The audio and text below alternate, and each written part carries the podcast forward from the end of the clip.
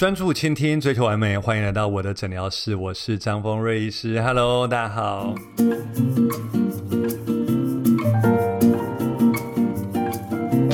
今天跟大家聊聊的是什么？我要聊聊下巴这个部位。还记得之前我们聊过嘴周老化，戴上口罩我们可以遮掩脸部百分之七十的区域，但是我们不能拿下口罩就原形毕露。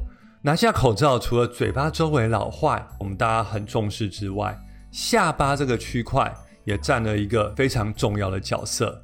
下巴每个人都有，但什么样的下巴才算完美？是尖下巴吗？短下巴吗？方下巴？苹果下巴吗？这个每个人的脸型都不一样。讲到尖下巴，每个人一定想到大陆的叫做蛇精男网红刘子成，他的下巴非常尖，如果不小心摔倒。摔到木质地板可能会戳出一个洞，但是大家觉得好看吗？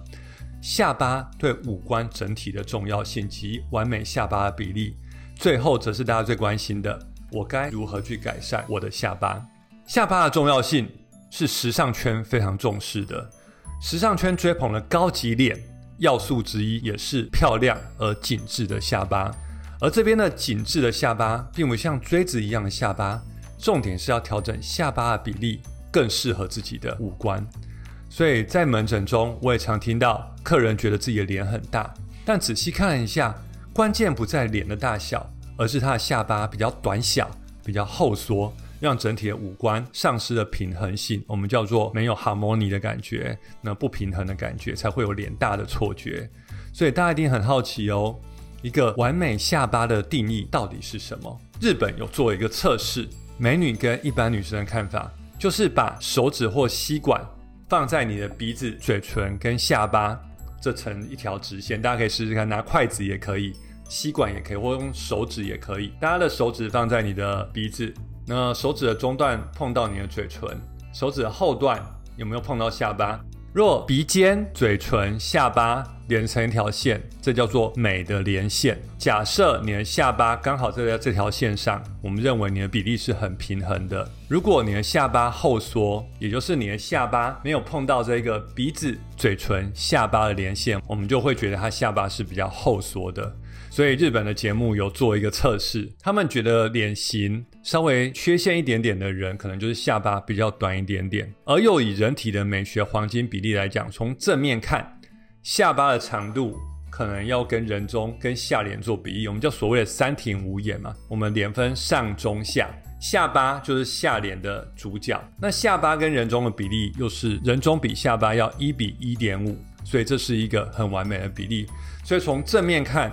下巴长度要适中，跟人中比起来，要是人中长度的一点五倍。从侧面看，鼻尖、嘴唇、下巴连成一条线。从正面、侧面整个评估，我们就知道你的下巴是否有后缩。当我们知道怎么判断下巴是否后缩之后，我们来看看我们要如何改善下巴的比例。第一个是我们可以用彩妆去修正它。大家知道，经过彩妆的修正，可以把下巴旁边打阴影处。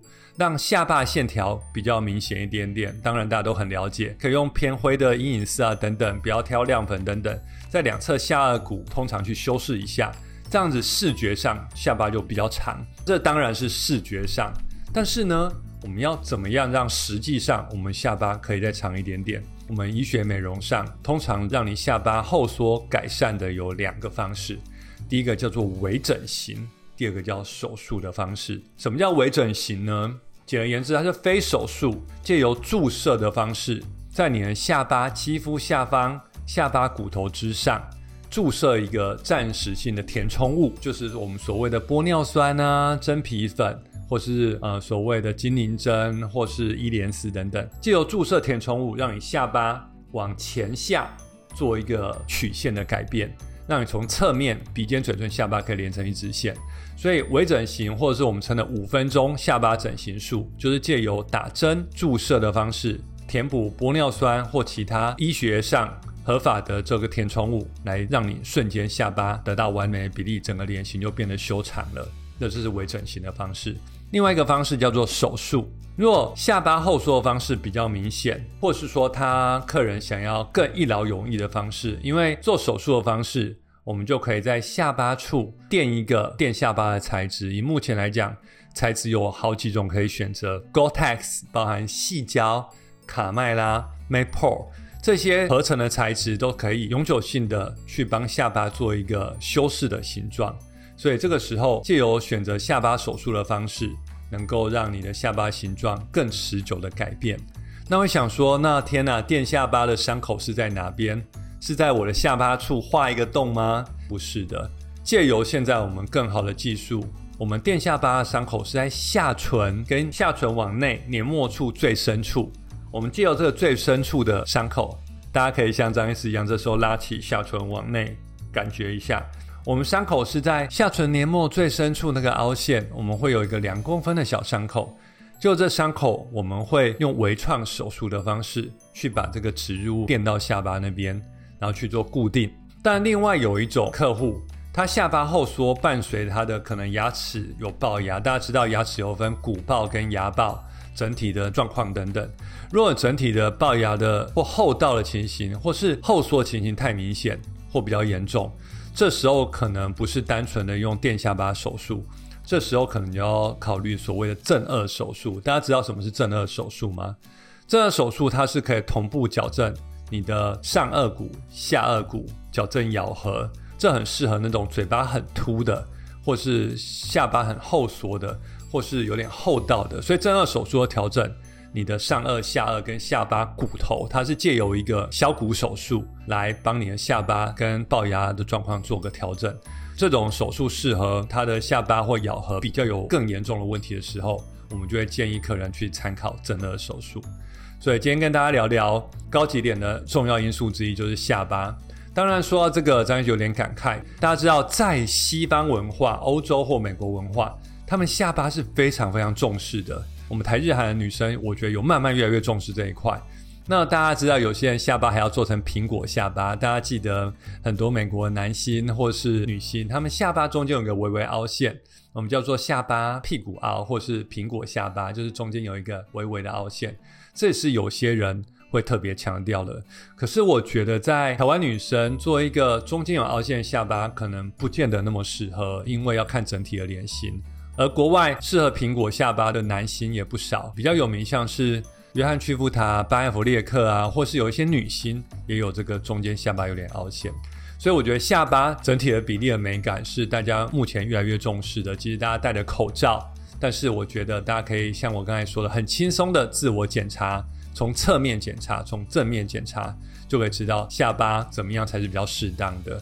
所以常说你的脸大并不是大，其实是差在下巴跟下半脸的比例。听完这一集，希望大家都可以了解说，诶，下巴的比例怎么样是好的？那怎么样去改善下巴的后缩等等？还有一个非常重要的，有些人下巴微短的人，大家可以发现，在做表情的时候。下巴跟下唇的交界处这一坨肌肉会过度发达，会有点像皱纹的产生。特别你是在嘟嘴或闭嘴唇或讲话时候，下巴跟下唇这一区这个肌肉过度发达，有时候还会略略凸起来，或者说会做很多皱纹等等。这个在医学解剖上就下颌肌。下颌肌特别会过度发达在下巴短的人，因为下巴短的人他可能会很想嘴巴让它闭起来啊，或做一些表情等等。所以在做下巴整形术的时候，不管是手术或微整形，这个下颌肌我们会同时要做一些肉毒去放松它，因为肉毒放松它，这边下巴的紧度就比较放松，更利于我们做一些微整形啊或手术的治疗。那希望这一集大家听完，对下巴的整形跟美感都更有概念。我是张医师，那有任何问题都可以问我。我们诊疗室，我们下次见，大家拜拜。